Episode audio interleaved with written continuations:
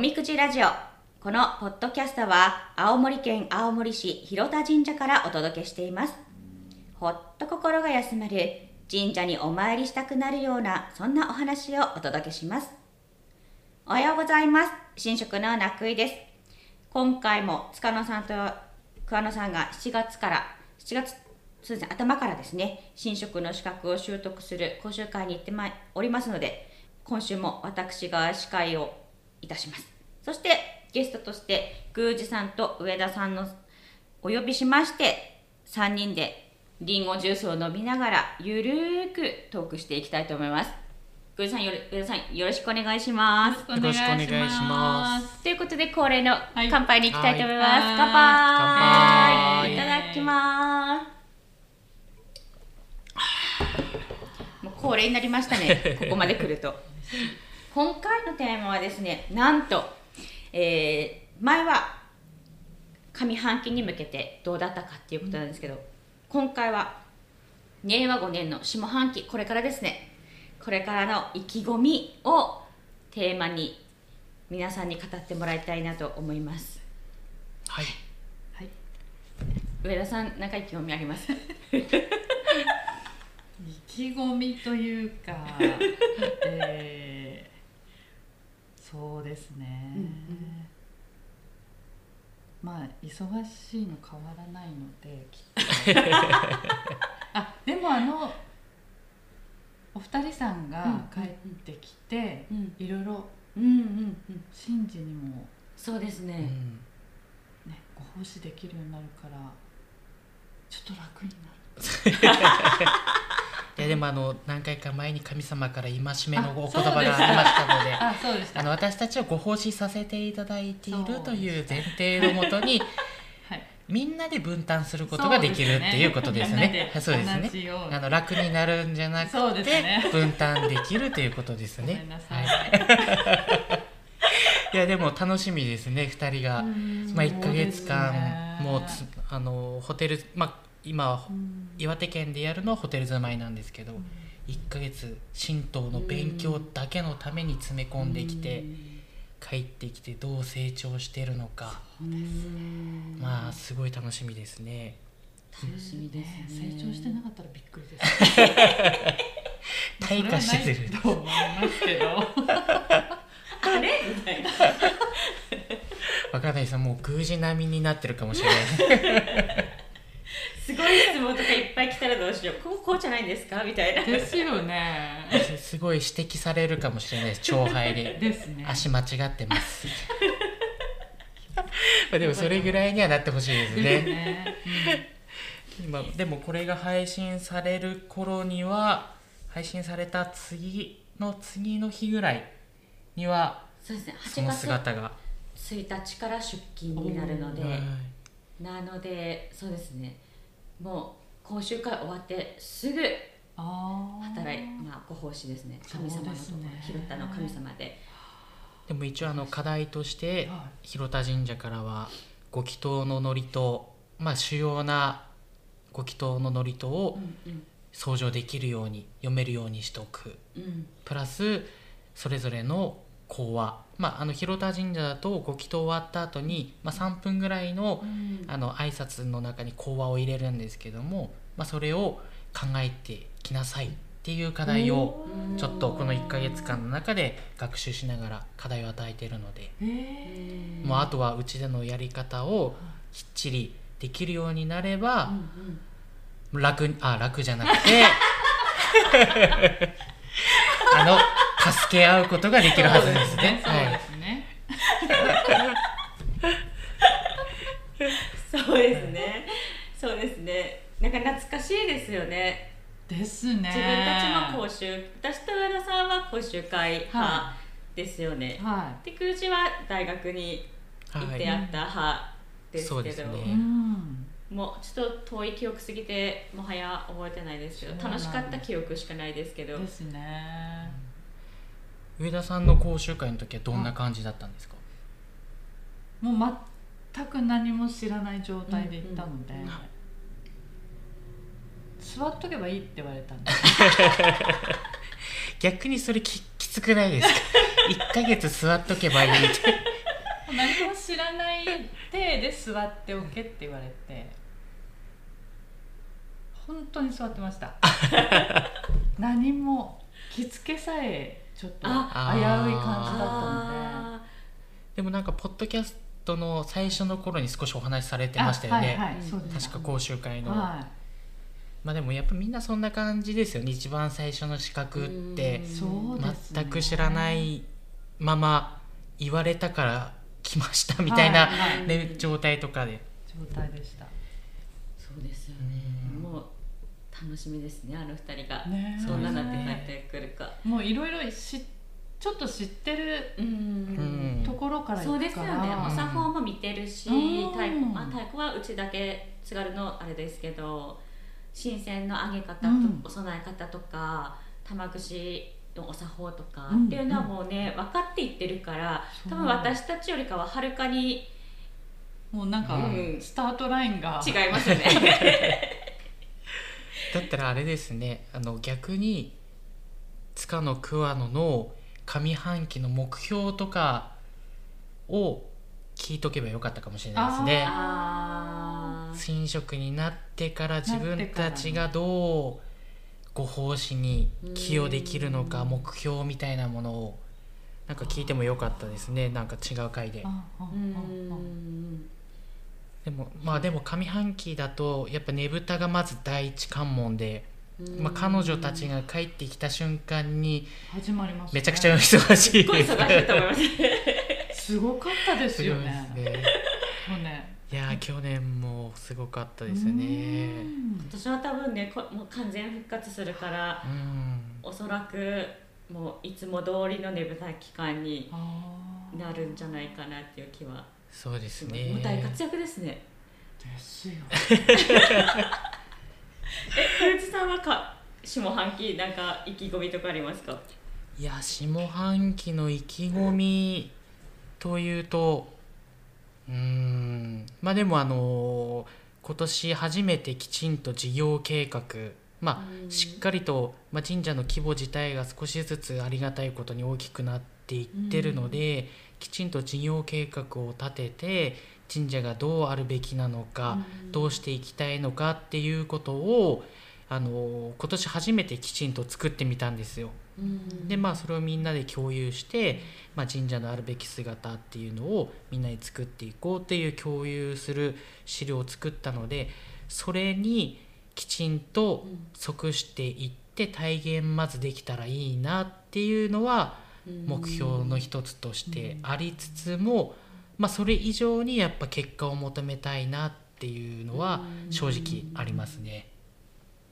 まあでも結果を求めたいっていうのはこうなんていうのかな収入が上がりたいとかっていうことではなくて、まあその事業計画の中でもやっぱ神様のご神徳をいかに多くの人にこうし与えられることができてその結果、まあ、人も社会もあのすごく、えー心整うよりどころにしたいっていうのがこうビジョンっていうかミッションとしてあるので、まあ、それが結果的に多分数字が現れると体現できてるんだなっていう、まあ、神職の一つのこうなんていうんですかね、まあ、向かうべき道がきちんと向かってるんだなっていう証左になると思ってるので、まあ、それがちょっとあと半年どこまでできるかっていう自分の課題はありますね。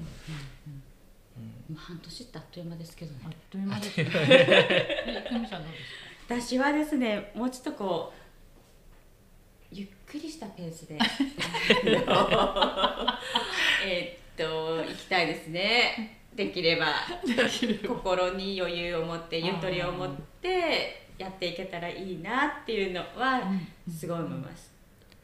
まあ、でもあの彼女たち2人がどれぐらいの戦力になるかによってそこが大幅に変わってきます。かそうですね。すごいプレッシャーを与えてる回です。帰ってきて初めて聞く回がただただ3人から「早くご祈祷やれよ」って言われてる。んですすごい可愛がりをしてるっていう。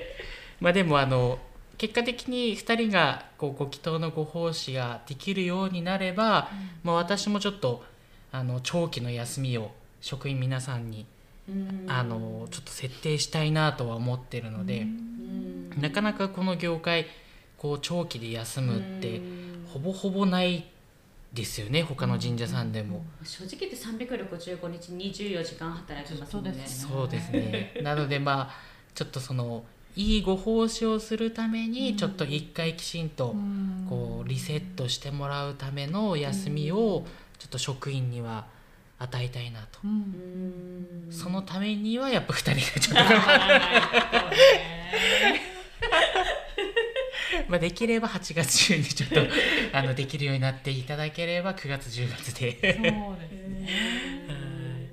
まあでもあの2人ともご奉仕はしてみたいっていつも言ってるのでまあでもそこで感じることが多分神職としてやっぱり大事なとこになってくるのでやっぱご神前に向かってご奉仕をしないとやっぱり神職の責任感とか、まあ辛さとか重さとか逆に楽しさとか嬉しさってやっぱり味わえないですよね。どうですか上田さん？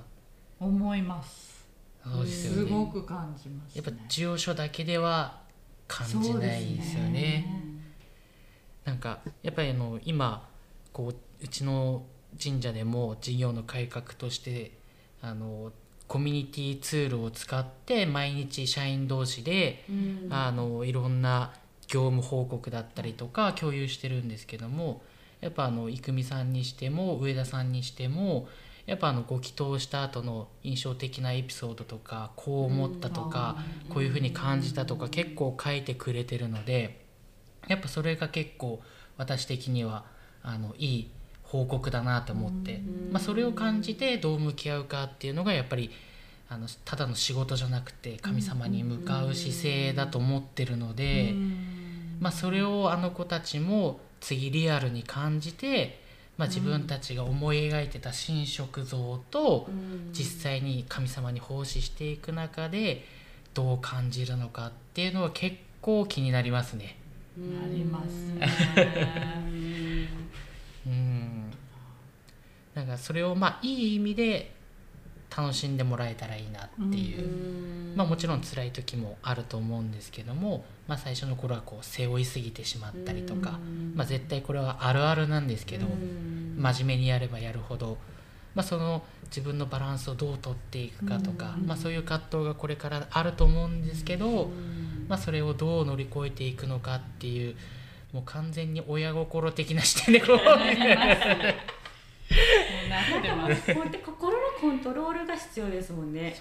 ご祈祷に向かう時に自分の心のコントロールをどこに持っていくかっていうどんなに忙しく仕事してても、ご祈祷に入った瞬間に切り替えるとか、まあ辛いことがあったとしてもじゃあそれを出すわけじゃなくて切り替えていかに神様と向き合って、参拝者の思いをお伝えすることができるかとかっていうそこの心のコントロールはかなり高いレベルで求められるかなっていう気はそうしますね。実際こう最近だとなんか印象に残ってるご祈祷とかありましたか？でも水子供養とか最近上田さんやってますよね。あのもうまあそれをやろうっていう参拝者さんは本当にきっと命の大切さを感じているからこそ申し込まれたんだろうなってまずそういう目で見ちゃうので。でやっぱ皆さんやっぱりやってよかったっていう。多分ずっとモヤモヤしてたのを、あ広田神社さんでやってくれるんだ、それもあの祖霊社で。多分ああの場所でやるっていうことがよりそうですよね。供養できたって思われるのかなと思ってそれは毎回感じます。やっぱあの祖霊社っていうのが広田神社にこう、えー、人をお祭りする神社が新しく立ったんですけども、まあ、お亡くなりになったらあの徐々に神様になっていくように、あのお祭りする神社なんですけども水子供養は今祖霊社であのご祈祷を行ってるんですよ、また祖霊社の雰囲気もすごいいいんですよね。いいね。あのの広田神社が街中にあるので結構喧騒 あの音がいろんな音がする場所にあるんですけども、ちょっとそれ以上離れたところにこうあるので、なんかこう日の入り方とか空気感とか雰囲気がすごくいいんですよ、私が言うのはあれなんですけど。あのなんかご祈祷しててもすごく気持ちがいいですし、ですねそうですよね。だから参列しててもなんかこういいですよね。そうですね。あれはあの私あの妻が九州っていうのもあってよく九州に行くようになったからっていうのもあるんですけども、九州のなんかお社って半屋外みたいなのがすごい多いんですよ。青森じゃ絶対見ないんですけど。でめちゃくちゃそれ雰囲気やっぱいいんですよね。まあ、九州の人からしたら結構大変らしいんですけど。埃だったりとか台風の時期だったりとか 雨の時期とかむちゃくちゃ大変らしいんですけど。でもやっぱあの空気感ってすごくよくてなんかあれはやっぱりなんか青森の限られた時間の中でもなんか作りたいなって思っててそれ社は、まあ、壁なしの東屋みたいな感じにしたのはやっぱその空気感が、まあ、神社の中に1箇所ぐらいあってもいいのかなみたいな。で最終的にはいう形にしたんですよ。そうだっただからそれ社のお参りは私も結構好きですね。ですね。あの結構心落ち着くっていうか、うん。おすすめですよね。朝の掃除もあそこの草取りがすごく いいんですよ。すごい静かで。一 人になれますしね。なんか、まあ、あれですよね。海洋散骨とかあとはこうあの永大供養の申し込まれる方たちにも見学させて、は見学し見学しますか？って言うとしますっていうのでご案内するんですけど、皆さんやっぱりもう心が打たれますもんね。あこここにお祭りさしてもらえるんだったらもうこんな幸せなことないっていう上にいや自分たちもやっぱここお祭りされたいなっていう声がすごい多いのを感じますね。確かに。うん。だからこう皆さん亡くなってほしいとかっていう意味ではなくて、うんやっぱりこの下半期もうん。こうお亡くなりになられた方を、うん。うの受け入れ先として、まあ古墳葬だったり海洋散骨だったりうん。新総祭っていうのを増やしていきたいなっていうのは正直思いますね。うん。やっぱここにお静まりになったらやっぱ幸せだなってやっぱ自分が思うので、うん。まあ、自分で立てておきながら死んだらここに入りたいなって思って。だから妥協できないと思って。もうあの青森ヒバ総ヒバでちゃんと宮大工さんに作ってもらってって。まあ、青森ではすごく珍しいんですけども、うん宮大工さんにきちんと作ってもらうって。だから、まあ、やっぱ自分が入りたいようなものができたからこそ、うん。まあ、やっぱりこうきちんとした弔いを私たちはやる自信があるので、やっぱりその場所に静まってもらいたいなっていうのはいろんな人に思いますね。うん。まあ、ここだったら100年経ってもお参りできる場所だよって正直思うので、なのでまあその下半期はそれをやっぱり頑張りたいですね。うん。やっぱ一人でも多くの方があの生きてるだけだ生きてる間だけじゃなくて、うん。亡くなってからもあここであお,、ま、あのお祭りしてもらえるんだっていう安心感と幸福感をうんうんうん得て行かれたらすごい嬉しいですよね。そねそこはすごい感じます。ということで上半期は、えー、と皆さん期待してるということで。自分たちの目標はないけど塚の桑野に期待してるっていう。ということで、えー、といろいろ意気込みを語っていただきましたけれども今度は上半期のおみくじラジオということなのでおみくじを引いてもらいたいんですが、えー今回はですね上半期のアドバイスについて神様のお言葉をいただけるためにいただくために、えーおみくじを宮司さんに引いてもらいたいと思います。宮司さんお願いします、こちらで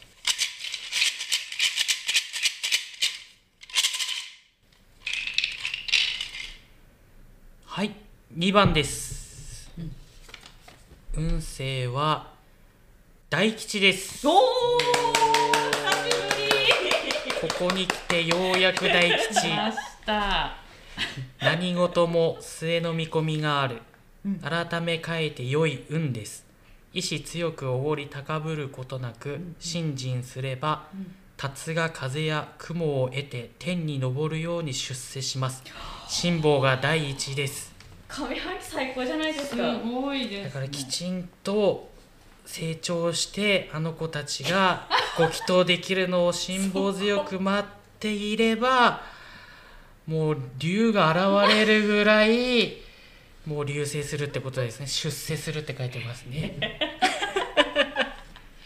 まあだから、まあ、あとは何事も末の見込みがあるってことなので、まあ、一生懸命やれば必ずあのいい終わりが見えると。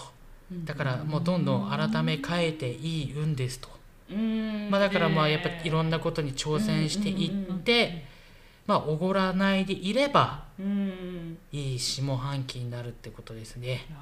そうですね。もう私たちもまたもや上半下半期全力を尽くせということで。そういうことですね。はい、全力を尽くしてあの子たちにもサポートして、はい。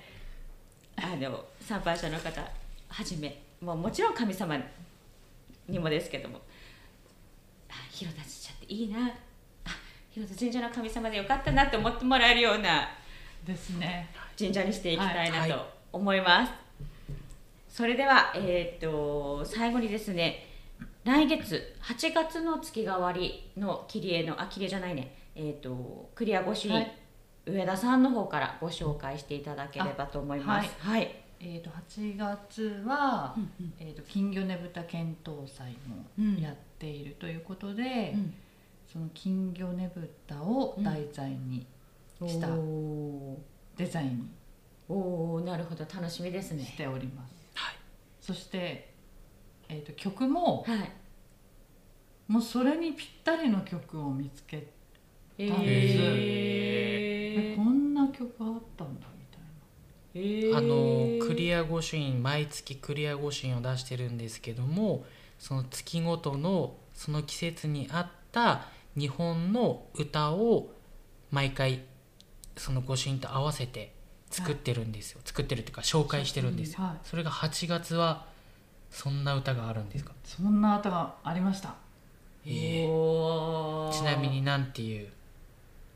金魚の昼寝。すごいですね、聞いたことあるかな？聞いたことあります？えっとあありますあります。あへー。題名だけちょっとわからない感じだったって感じですね。あそうですそうです。よく聞いてるけどこれ何の曲だろうみたいな。そうです。ありました。